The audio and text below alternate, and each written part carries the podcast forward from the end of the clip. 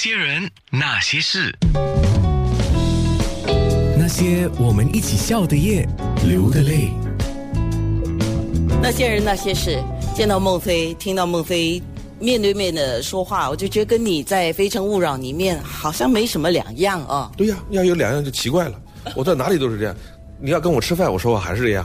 是，所以你在《非诚勿扰》里面，你对于嘉宾呢，有时候你就会给一些评语。你说的那些话都是苦口婆心的吗？有的时候是。如果我觉得这个人还可以，起码他表现出了沟通的愿望和能力的时候，我会非常真诚的说一些话。有些事我不愿意表达，在这一点上，我的同事对我非常熟悉。有一些什么样的人，我是不愿意，就是我我非常清楚的，我看到了一些什么问题，并且我也有一些什么想法，但是我一个字都不愿意说。这样情况有没有？有。那是什么样的人呢？是我觉得他沟通有障碍。或者他的自我认知出了很大的问题，节目的时间是有限的，我不可能花那么多时间在一个上面，而且特别糟糕的是，年轻轻的人就觉得自己对这个世界了解完了。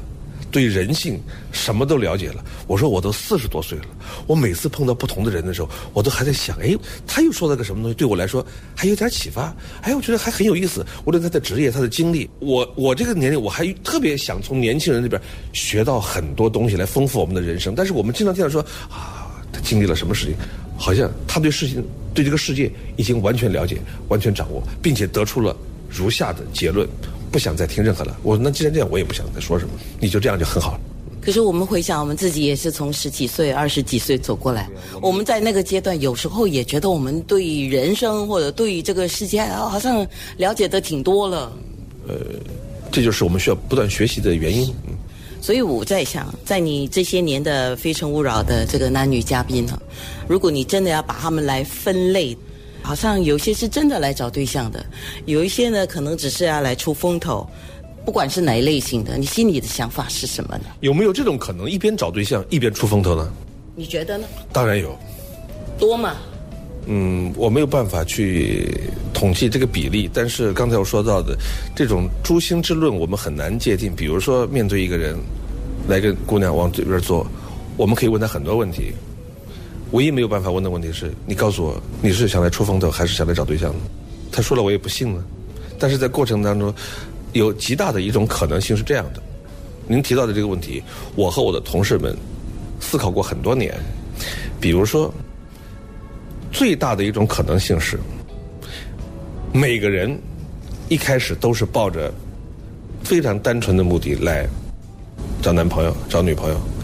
但事实上，当这个节目播出了以后，他来到这个节目一个星期、两个星期、一个月、两个月之后，当他走到大街上，有那么多人认识他，有那么多人愿意跟他搭讪，还有人愿意跟他合影，还有人愿意给他提供某些便利的时候，他感受到的已经不是一个一个素人来找对象了，他获得的那种关注感和那种社会虚荣和满足，几乎接近了某些艺人。你认为在这么年轻的男男女女身上，他的内心不会发生变化吗？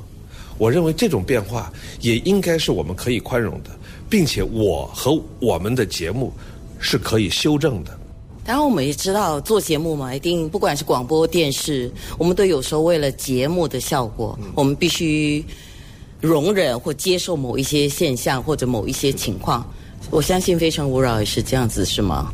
我们也得容忍一些人啊。比如说，有一些人的生活观念和爱情的一些态度，我们是不认可的。比如说，我不认可的，但是我们也觉得这个舞台可以让它呈现出来，然后我们大家共同讨论嘛。有一些想法，有一些认知，它对社会无害，只是对个人我们觉得值得商榷。比如说，有个女孩说，我们都愿意找，有人喜欢找美少年，有的就喜欢找大叔。你说哪个对哪个错呢？我认为没有，那这个人的喜好问题。但有有女孩明确表达说，我就要找一个像爸爸一样、像爸爸类型的男朋友。这个话，我认为有值得商榷的地方，但你也不能说他就他一定就错了。所以我们更想去讨论这样的问题。当我跟人家说我要访问孟非老师的时候，哦，《非诚勿扰》，我记得那个做什么宝马的，做什么的，每个人对于那个你们早期做节目有一个被冠为一个叫拜金女的哈，叫马诺的，呃，网络上一搜都很多，呃，宁愿坐在宝马车里哭，也不愿坐在自行车上笑，这个成为了《非诚勿扰》一个很经典的台词吧。那你个人感受呢？我不觉得是经典，我认为我们这个舞台上比这个更应该记住的话有很多，但人们为什么记住了这一点？是呃，我认为这是在节目早期的时候给别人留下的一个印象。第一，这件事情过去了九年，对，在这九年当中，一直在重复这件事情，我觉得也挺滑稽，也挺可笑的。